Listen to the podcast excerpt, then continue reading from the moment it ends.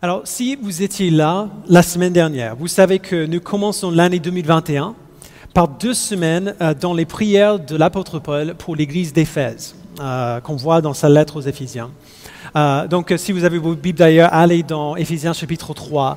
on va lire la fin du chapitre. Nous sommes ici à, cette partie de la lettre, en partie parce que ce sont deux prières auxquelles je, suis souvent revenu depuis euh, quelques mois, euh, des prières que j'ai priées et que je prie encore euh, pour, pour vous tous.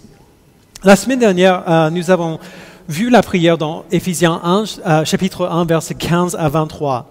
La prière que Dieu illumine les yeux de votre cœur, que vous sachiez profondément ce que Dieu a fait pour vous en Christ et que vous ayez la confiance que s'il a commencé cette œuvre en vous, il la finira. Euh, cette semaine, on sera dans Ephésiens 3, 14 à 21. Et même si c'est un texte plus petit et plus simple, il n'est pas moins profond euh, pour cela. Euh, mon fils et moi, on parlait cette semaine de ce que ça veut dire de suivre Christ.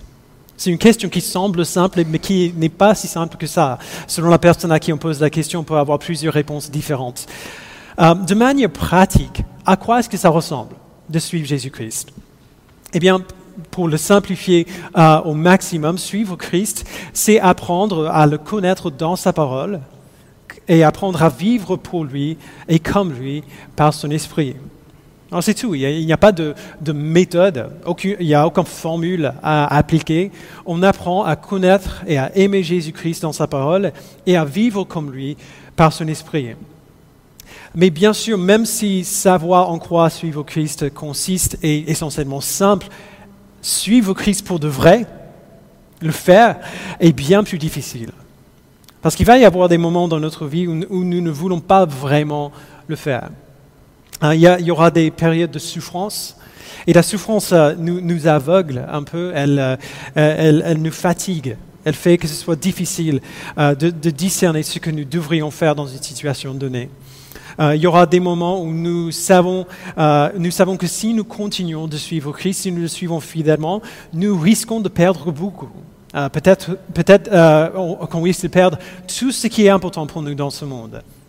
C'est facile de suivre Christ quand tout va bien. Beaucoup plus difficile de, de le suivre quand tout va mal. Et du coup, qu'est-ce qui nous fera continuer de le suivre quand les choses ne vont pas si bien? Qu'est-ce qui euh, nous fera continuer de suivre Christ quand on ne veut pas le faire, ou quand on est blessé, ou quand on risque de tout perdre si on le fait? C'est pour cela que, euh, Paul prie dans ce texte. C'est ça que je prie pour vous depuis des mois, et particulièrement cette semaine en préparant euh, ce message. Donc, je vous invite à lire le texte avec moi, et puis on va le voir de plus près. Donc, Éphésiens chapitre 3, versets 14 à 21. Il dit, voilà pourquoi je, plie les genoux devant le Père de notre Seigneur Jésus-Christ, de qui toute famille dans le ciel et sur la terre tient son nom. Je prie qu'il vous donne, conformément à la richesse de sa gloire, d'être puissamment fortifié par son esprit dans votre être intérieur, de sorte que le Christ habite dans votre cœur par la foi. Je prie que vous soyez enracinés et fondés dans l'amour, pour être capable de comprendre avec tous les saints quelle est la largeur, la longueur, la profondeur et la hauteur de l'amour de Christ. Et de connaître cet amour qui surpasse toute connaissance, afin que vous soyez remplis de toute la plénitude de Dieu. Verset 20, à celui qui peut faire par la puissance qui agit en nous infiniment plus que tout ce que nous demandons ou pensons. À lui soit la gloire dans l'Église et en Jésus-Christ pour toutes les générations au siècle des siècles. Amen. Alors, avant que Paul commence vraiment sa prière, il donne une petite introduction. Il dit au verset 14, donc euh, relisons encore. Voilà pourquoi je plie les genoux devant le Père de notre Seigneur Jésus-Christ, de qui toute famille dans le ciel et sur la terre tient son nom. Dans, la Bible, le nom d'une personne, c'est comme une marque de leur identité. Paul dit que chaque personne, chaque famille sur la terre doit son existence à Dieu, puisqu'il est notre créateur. Il n'y a, pas de nous sans lui.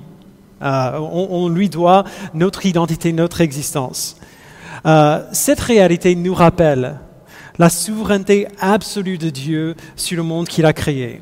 Il a tout le pouvoir et tout le règne sur toutes choses. Et donc, euh, suite à cette affirmation de confiance que Dieu répondra à, sa prière, euh, une affirmation à, laquelle il reviendra à la fin, pour quelle chose spécifique est-ce que Paul prie pour les Éphésiens? Pour quelle chose est-ce que moi je prie pour vous euh, quand je me place devant le Père? D'abord, il prie pour la puissance. Verset 16.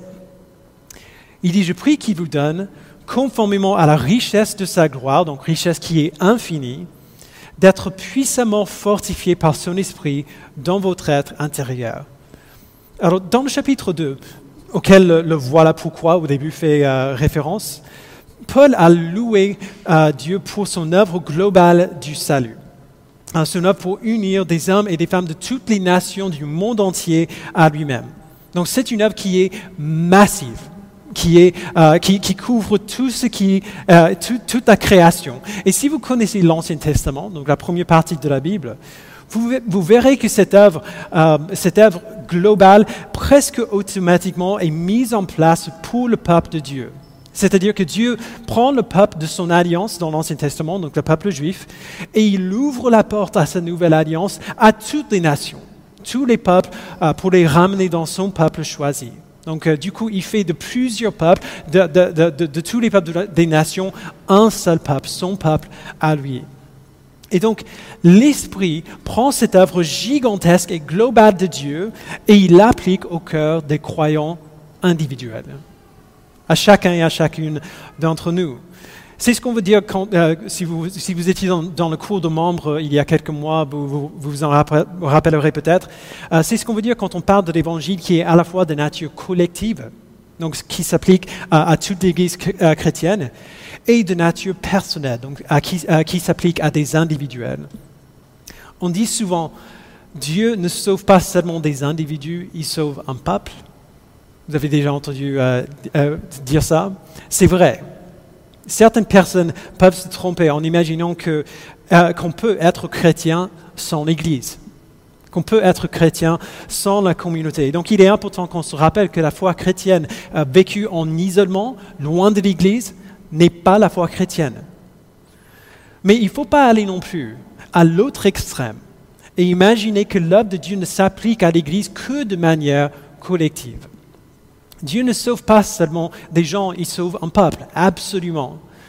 Mais en même temps, il ne sauve pas seulement un peuple, il sauve aussi des personnes, des gens, des individus.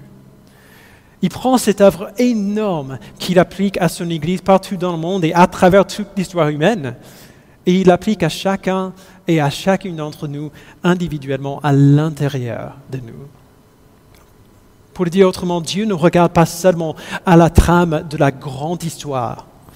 Il regarde et il prête attention aux détails les plus minuscules de son plan, allant même jusqu'à nous donner de la puissance pour vivre pour lui dans les situations les plus banales de notre vie. Et donc Paul prie simplement que Dieu fasse cela, que Dieu fasse ce qu'il fait toujours, hein, que, que par son esprit, il applique l'évangile à nos cœurs à notre être intérieur avec puissance pour nous donner de la force pour vivre pour lui. La question c'est à quoi est-ce que cette force ressemble, comment elle se manifeste pratiquement dans notre vie? C'est ça que Paul dit par la suite. Donc il prie que Dieu nous donne d'être puissamment fortifiés par, par, son esprit, verset 17, de sorte que le Christ habite dans votre cœur par la foi. Alors, pendant toute ma jeunesse, et si vous avez grandi dans l'Église, vous avez peut-être fait euh, une expérience similaire. Pendant toute ma jeunesse, j'ai entendu parler de l'importance d'accepter Jésus-Christ dans son cœur, d'inviter Jésus dans son cœur. Euh, je l'ai fait au moins 50 fois avant ma conversion. Euh, je l'ai fait parce que je voulais pas aller en enfer, et l'Église me proposait une méthode vachement facile pour obtenir mon assurance vie, vie éternelle, disons. Il dit, répète ces mots après moi et tu seras sauvé. Super facile, ça ne marche pas comme ça. Euh, comme dit N.T. Wright, Paul parle bien plus souvent des chrétiens qui sont en Christ que de Christ qui est en nous. Comme on disait avant, euh, euh, il faut toujours voir notre expérience individuelle dans le contexte plus grand de ce qu'il fait dans son peuple, du plan de Dieu pour tout son peuple. Il y a bien un choix que nous faisons quand Dieu nous sauve. Mais nous ne sommes pas chrétiens dans le sens biblique du terme parce qu'on a prié la bonne prière, ou euh, parce qu'on a dit les bons mots, ou parce qu'on est passé par le bon rite ou rituel. Nous ne sommes pas chrétiens parce que nous avons accepté, euh, que nous avons accepté Christ dans nos cœurs. Nous ne sommes pas chrétiens parce que nous avons invité Christ à venir dans notre vie. Nous sommes chrétiens parce que Christ nous a ramenés dans sa vie, à lui. Nous sommes chrétiens parce que Christ nous a sauvés. Mais une fois qu'on a compris ça et qu'on a bien intégré ça, nous pouvons et nous devons joyeusement nous rappeler que lorsque Christ nous amène à la foi en lui, il vient et il fait son habitation dans notre cœur par son esprit. Alors Paul ne prie pas que Christ fasse ça tout simplement, il parle des chrétiens après tout. Euh, si on est chrétien, Christ vit déjà en nous. Alors ça y est, on n'a pas besoin de prier que ça se fasse. Il prie concrètement que Christ habite en nous avec puissance, par la foi, comme on a vu au verset 16. Autrement dit, il prie ici que la présence de Christ en nous, la présence de Christ qui vit en nous, nous pousse à vivre comme des gens dans lesquels le Christ habite. Si le Christ habite en nous, que ça fasse une différence en nous, que sa présence nous apporte la foi ou la force qu'il nous faut pour vivre comme si Christ était en nous parce qu'il vit en nous, parce que c'est ce qui se passe. Que sa présence nous donne la sagesse et la force de savoir qui il est et ce qu'il a fait pour nous et comment répondre à son œuvre. Lisons encore à partir du verset 16, et puis on va parler en plus de détails sur la fin du verset 17. On sera là pendant quelques temps. Donc, euh, verset 16, Je prie qu'il vous donne, conformément à la richesse de sa gloire, d'être puissamment fortifié par son esprit dans votre être intérieur, de sorte que le Christ habite dans votre cœur par la foi. Je prie que vous soyez enracinés et fondés dans l'amour. Alors arrêtons-nous là, on va rester là pendant un temps. Cette petite phrase, incomplète, c'est la clé. C'est une sorte de, résumé de toute cette prière.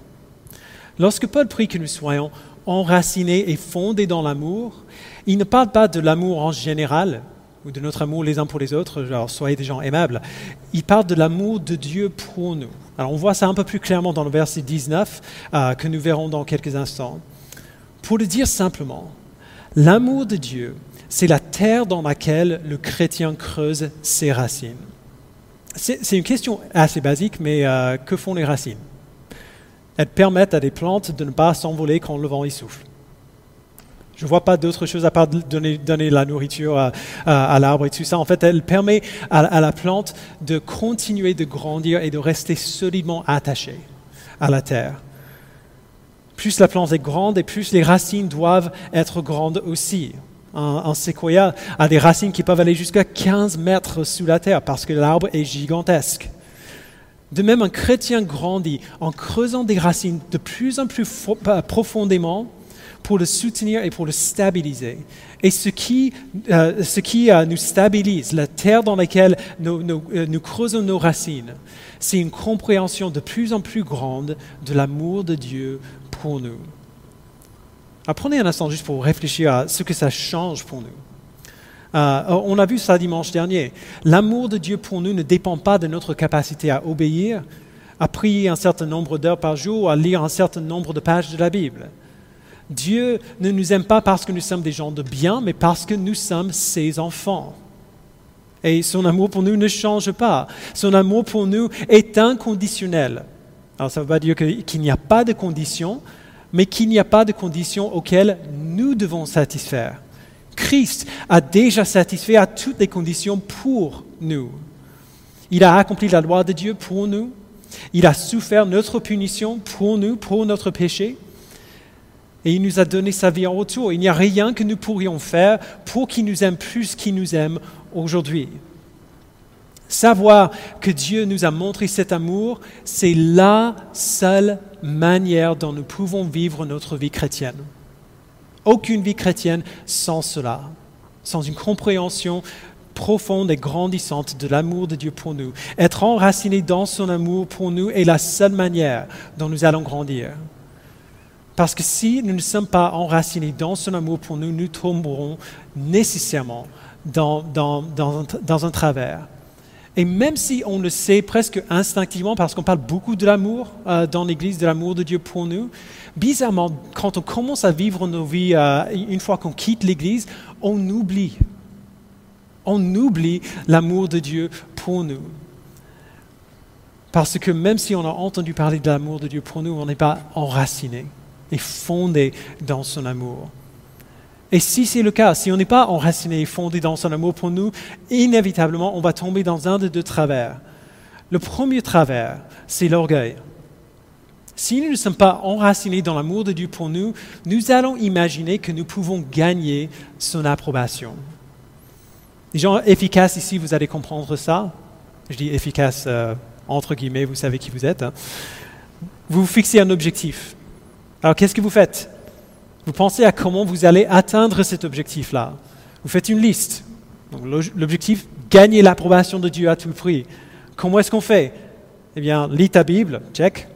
Prie, ok. Arrête de dire des mensonges, check. Arrête de regarder à la pornographie, check. Arrête de coucher avec ta copine, ok, ça va. Donne, de l'argent aux SDF, check. Aide des dames âgées à traverser la rue et ainsi de suite, quoi. Euh, il y, y a des millions de choses possibles qu'on pourrait mettre sur cette liste. Mais voici le problème. Ces choses sont tous des tâches. Ce sont des choses que nous faisons ou que nous ne faisons pas. Et presque chacune de ces tâches que Dieu nous ordonne de faire, on peut les faire sans la foi en Christ. Vous avez déjà vu un non-chrétien honnête? Un non-chrétien généreux? Bien sûr. Les non-chrétiens peuvent être aussi généreux que nous aussi honnête que nous. Tout le monde peut dire la vérité, tout le monde peut s'abstenir du sexe, tout le monde peut montrer de la générosité. Il faut juste qu'on apprenne à être assez discipliné pour le faire. Alors du coup, qu'est-ce qui se passe? Quand on réussit à faire ces choses, on pense que c'est nous. On pense que nous avons réussi à faire toutes ces choses et donc Dieu doit être fier de moi parce que je suis fier de moi-même. Dieu doit m'aimer parce que j'ai réussi. Et on commence à avoir plein de pensées super à notre propre sujet. Après tout, si Dieu est aussi fier de moi, évidemment, euh, à, à, cause de ma grande euh, qualité morale, évidemment, moi, je dois être fier de moi aussi. Et quand on commence à avoir des pensées si élevées à son propre sujet, on commence presque toujours à avoir des pensées négatives euh, au sujet des autres, qui n'arrivent pas aussi bien que nous. Et en plus, tout ça n'est qu'un revers de, la médaille. Les chrétiens orgueilleux regardent à tous les commandements qu'ils arrivent à respecter et ils en sont fiers, mais bizarrement, ils oublient tous les commandements qui n'ont rien à voir avec notre comportement, mais, mais qui visent plutôt notre cœur. Tu aimeras le Seigneur ton Dieu de tout ton cœur, de toute ton âme, de toute ta pensée. Celui qui aime son père ou sa mère plus que moi n'est pas digne de moi, Jésus dit. Et celui qui aime son fils ou sa fille plus que moi n'est pas digne de moi. Donc Matthieu 10, 37. Euh, Ces choses-là, aimer Dieu plus que tout, aimer Christ plus que, plus que nos enfants, plus que nos, nos familles, ces choses-là, on, on ne peut pas les faire seuls. On ne peut pas se forcer à aimer quelque chose ou quelqu'un qu'on n'aime pas naturellement. La seule chose qui peut faire naître le vrai amour pour Dieu en nous, c'est reconnaître et nous réjouir de l'amour de Dieu pour nous. Si vous n'êtes pas enraciné et fondé dans l'amour de Dieu pour vous, tout ce que vous arriverez à faire ne sera pas plus que des changements comportementaux.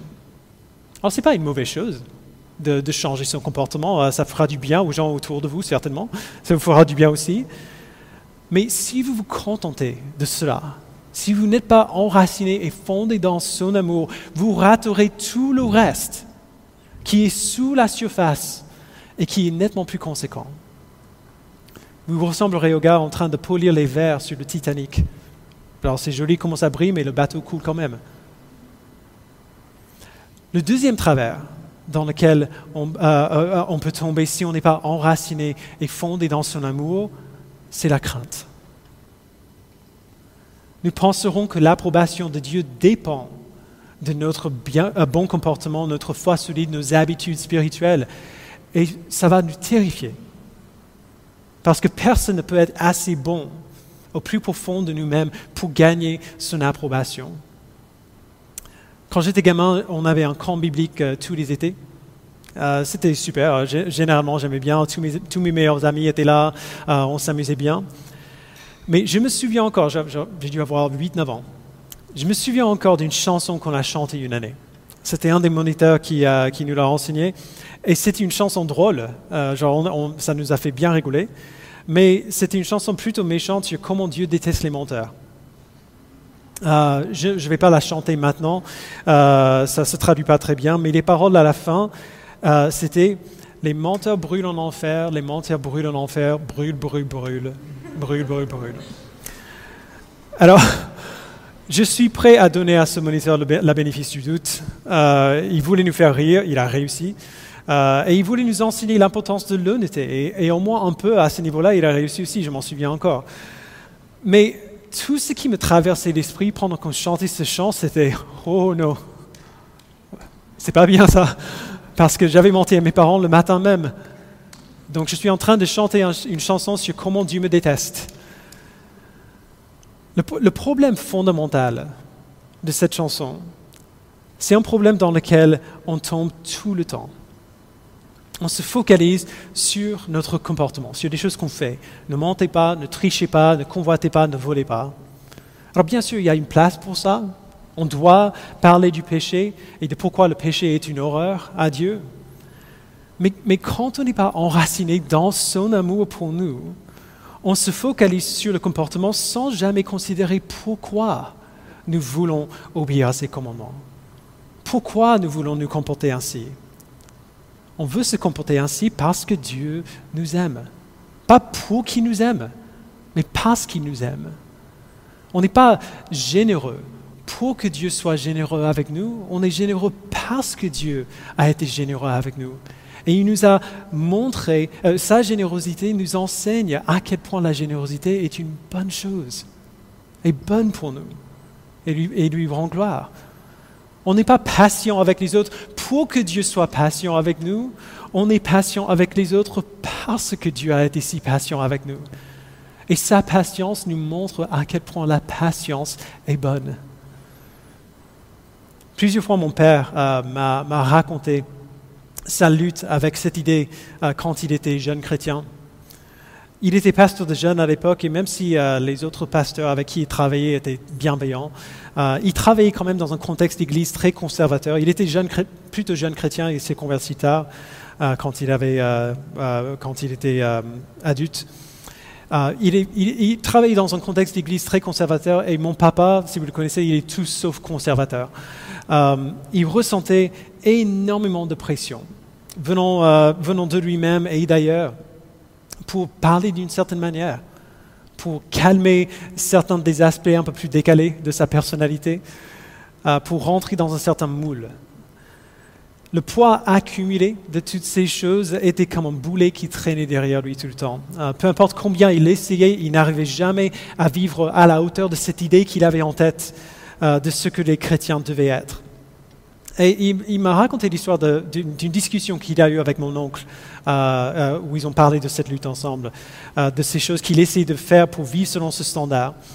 Et mon oncle, de cette manière géniale et très simple qu'il a de parler encore aujourd'hui, il lui a demandé, mais en fait, il a interrompu un moment et il dit, mais attends, pourquoi tu fais tout ça? Et mon papa dit, bah, parce que c'est comme ça qu'on se comporte quand on est chrétien, c'est ça qu'on doit faire. Il dit, non, non, non, mais pourquoi? Bah Parce que je, je sais pas, c'est ce que je suis censé faire. Non, mais spécifiquement, pourquoi est-ce que tu fais toutes ces choses? Et enfin, papa a dit euh, ce qu'il pensait vraiment, parce que je veux que Dieu m'aime pour de vrai. Mon oncle a regardé un instant et il lui a dit, mais ça y est, il t'aime déjà pour de vrai. Il t'aimait déjà avant, la preuve, c'est qu'il t'a sauvé. Il a envoyé Jésus pour toi. Tu penses vraiment que, ton comportement va peser plus lourd dans la balance que le sacrifice de Christ pour toi? Nous ne pratiquons pas des œuvres bonnes afin que Dieu nous aime. Nous pratiquons des œuvres bonnes parce que Dieu nous aime. être enraciné et fondé dans l'amour de Dieu pour nous, c'est ce qui assure notre croissance dans la sainteté. Si vous voulez ressembler plus à Christ, si vous voulez mettre à mort votre péché, la première étape absolument fondamentale, c'est de comprendre à quel point Dieu vous aime. À quel point Dieu vous aime. Et de vivre dans cette connaissance, de vous reposer dans cette connaissance. La laisser creuser ses racines profondes dans votre cœur. Et d'ailleurs, juste, juste une chose qui semble peut-être hors sujet, mais qui ne l'est pas vraiment. Je sais qu'il peut, y avoir énormément de confusion euh, euh, concernant cette question de ce que Dieu attend de nous. Une chose qui me surprend euh, toujours depuis que je suis pasteur, c'est combien les gens connaissent peu de choses sur, le péché. Je, je parle de l'éthique chrétienne très basique, ce que la Bible dit sur les relations, sur le sexe, sur la gestion du conflit, euh, sur nos priorités, sur comment nous aimer les uns les autres et ainsi de suite. Euh, et, je, n'essaie pas de, critiquer ici. Hein. Euh, faites-moi confiance que, c'est c'est toute la bienveillance en moi qui me pousse à dire ce que je vais dire là. Certains d'entre vous ne savent simplement pas ce que la Bible dit. Ne savent pas, ne savent pas comment la Bible vous appelle à vivre. Ce que la Bible vous appelle à faire et à ne pas faire, vous ne le savez simplement pas. Et je sais que ça peut, euh, que ce fait, cette réalité, peut créer pas mal de frustration et de peur en nous. La frustration avec d'autres gens qui n'arrivent pas à vivre comme la Bible nous dit de vivre et on, ne comprend pas, mais pourquoi ils ne voient pas ça? Et, et de la peur autour de l'idée que peut-être je ne vis pas pour Dieu comme il m'appelle à faire. Je peux vous encourager juste un instant vous ne pouvez pas savoir ce que vous n'avez pas appris. Vous ne pouvez pas savoir ce qu'on ne vous a pas enseigné. La Bible dit que la voie qui paraît droite à un homme peut finalement conduire à la mort. Proverbe 14, 12. Alors parfois nous pouvons discerner ces choses naturellement, il y a quand même l'image de Dieu en nous qui en témoigne par notre conscience. Mais souvent, si personne ne vous a enseigné que tel ou tel, euh, tel, ou tel comportement, la Bible l'appelle péché, vous ne le saurez pas, parce que cette voie vous semble droite. Dieu ne s'attend pas à ce que vous passiez d'un pécheur rebelle un saint parfaitement euh, moralement parfait en un claquement de doigts. Il sait qu'apprendre ces choses, ça prend du temps. Et, on va beaucoup parler de ça, des détails de l'éthique chrétienne euh, pendant l'année qui vient. Alors, si vous avez un peu l'impression que c'est de vous que je parlais là, ne vous inquiétez pas. Priez plutôt, euh, priez plutôt d'être obéissant dans ces domaines où vous savez bien ce que Dieu désire pour vous. Si tout ce que vous savez, c'est aimer ton prochain, alors faites ça du mieux possible avec l'aide de l'Esprit. Et puis lisez la parole pour savoir ce que la Bible dit en plus de ça, parce qu'elle dit beaucoup plus que ça. Appuyez-vous sur vos frères et sœurs pour avoir une meilleure idée de ce à quoi ça ressemble de vivre pour Christ en pratique. Si vous savez ce qu'il dit, alors faites-le, obéissez à, à, ces commandements que vous connaissez. Mais si vous ne le savez pas encore, Dieu vous aime quand même. D'accord? Dieu est patient avec nous. Il veut vous apprendre à vivre pour lui. Pas que vous compreniez tout de suite comment vivre pour lui. Je ne punis pas ma fille de deux ans parce qu'elle n'est pas généreuse. Elle n'est pas généreuse, ma fille. Mais elle a deux ans, c'est normal. Puisque je l'aime, je suis patient avec elle. Je l'apprends petit à petit avec sa maman à être généreuse. Si nous, des parents humains très faillibles, peuvent se montrer patients avec, euh, avec euh, notre petite fille, à quel point le Dieu parfait et saint sera patient avec ses fils et avec ses filles? Bref, à ce point, Paul continue. Mais plutôt que de changer de sujet au verset 17, il continue et il va encore plus loin. Il prie que les Éphésiens comprennent que l'amour de Dieu pour nous est encore plus grand qu'on imagine. Donc verset 17 encore, il dit, je prie que vous soyez enracinés et fondés dans l'amour pour être capables de comprendre avec tous les saints quelle est la largeur, la longueur, la profondeur et la hauteur de l'amour de Christ et de connaître cet amour qui surpasse toute connaissance, afin que vous soyez remplis de toute la plénitude de Dieu. Alors pour résumer très simplement, Paul prie qu'au fil du temps, alors qu'on marche avec le Seigneur et, et qu'on apprend à le connaître, que les Éphésiens réalisent de plus en plus que l'amour de Dieu pour, pour eux et l'amour de Dieu pour nous est nettement, infiniment plus grand qu'on imagine. Imaginez que vous venez à Paris pour la toute première fois.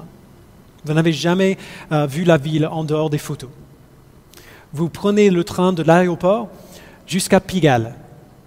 Alors pour, une raison, précise, je sais que c'est une, destination un peu bizarre. Euh, vous voulez monter, on vous a dit que si vous, si vous arrêtez à Pigalle et vous montez la colline, vous, vous pourrez arriver à Sacré-Cœur pour avoir peut-être la meilleure vue de la ville de Paris. Donc vous sortez du métro à Pigalle.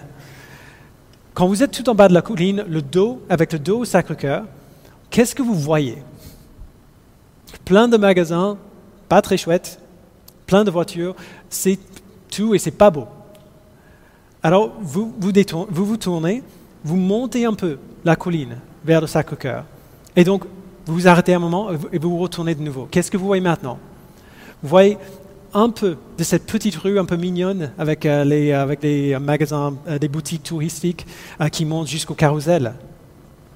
Donc vous, vous, continuez, vous montez encore un petit peu, vous arrivez au carrousel, vous vous, détournez, retournez de nouveau. Qu'est-ce que vous voyez? Maintenant, vous pouvez voir peut-être l'eau de, quelques toits. Ça commence à ressembler un peu plus à Paris, au Paris que vous avez vu dans les photos. Vous continuez de plus en plus haut, euh, de plus en plus haut. Et à chaque fois que vous vous retournez, vous êtes de plus en plus euh, émerveillé parce que vous voyez de mieux en mieux la ville. Et puis enfin, au bout de quelques temps, vous avez les jambes qui brûlent, il fait chaud, vous vous retournez de nouveau, vous arrivez au Sacré-Cœur, vous vous retournez, et là, vous avez toute la ville étalée devant vos yeux.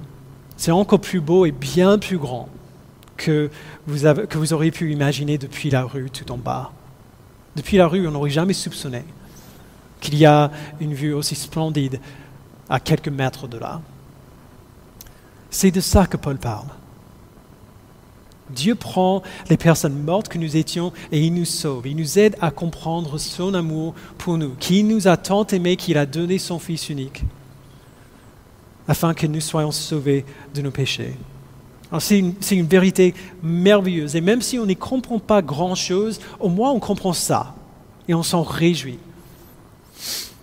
Et puis on passe du temps avec Dieu. On marche avec lui. Et on apprend que Dieu ne pardonne pas seulement nos péchés passés, mais tous nos péchés. Passés, présents et futurs. Ce qu'on a commis hier, aujourd'hui et ce qu'on commettra demain. On apprend que rien euh, que, nous ne pouvons rien faire pour changer son amour pour nous. Et on voit que son amour pour nous est encore plus grand qu'on avait compris. Et donc on continue de marcher avec lui. Et on apprend que non seulement il nous aime de cet amour immense maintenant, mais qu'il nous a aimés ainsi depuis avant la création du monde. On continue de marcher avec lui et on souffre pour une raison ou une autre.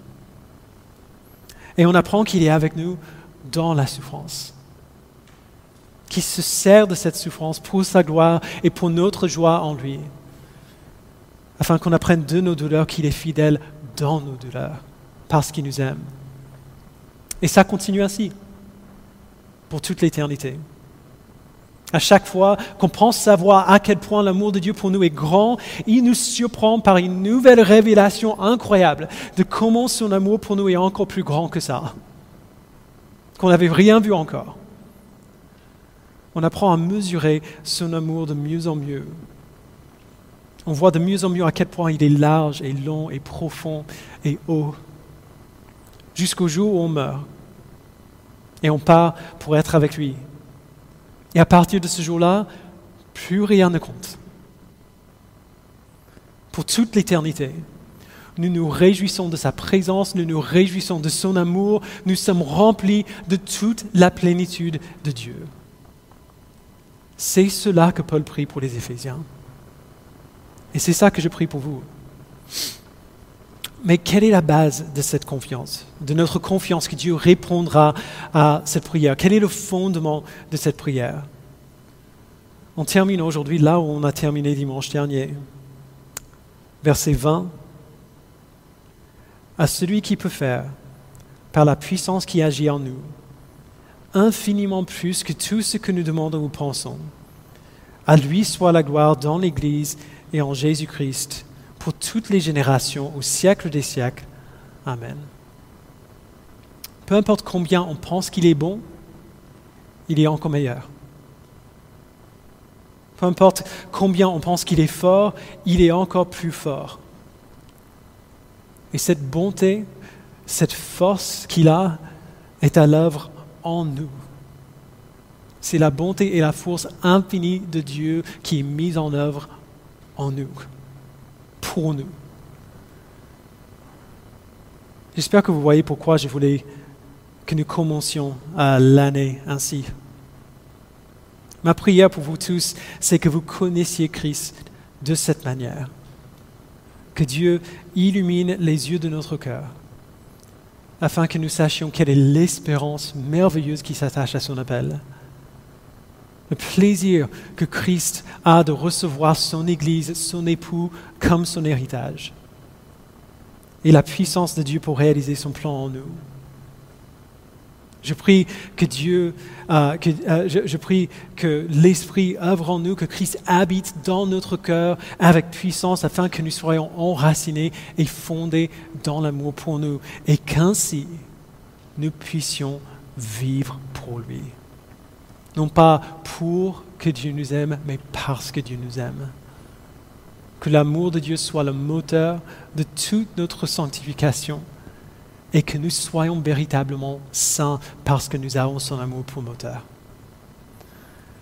Il y a énormément de choses que nous pouvons faire pour travailler dans ce sens, pour exprimer en acte notre volonté de connaître Dieu comme ça. Ces choses sont le sujet de, la plupart du temps qu'on passe ensemble. Euh, pour nous aider les uns les autres à grandir dans notre compréhension de cet amour-là. Mais la première action, la première étape, c'est Dieu lui-même qui doit le faire en nous. Nous ne pouvons pas le faire. Et donc, l'application de ce texte, ce que nous devons faire en réponse à ce que Paul nous dit ici, ce n'est pas une tâche à accomplir. Ce n'est pas quelque chose à faire vraiment. La première chose que nous pouvons faire et que nous devons faire, c'est simplement prier. Prier avec Paul que Dieu fasse cela dans nos vies et dans nos cœurs parce qu'il n'y a que lui qui peut faire ça.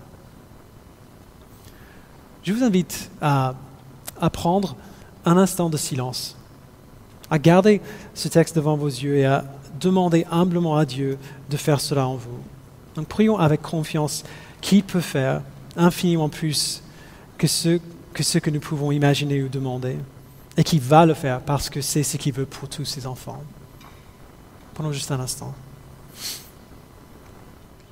Père, c'est toi qui nous as créés. C'est de toi que nous et chaque être humain tient notre nom.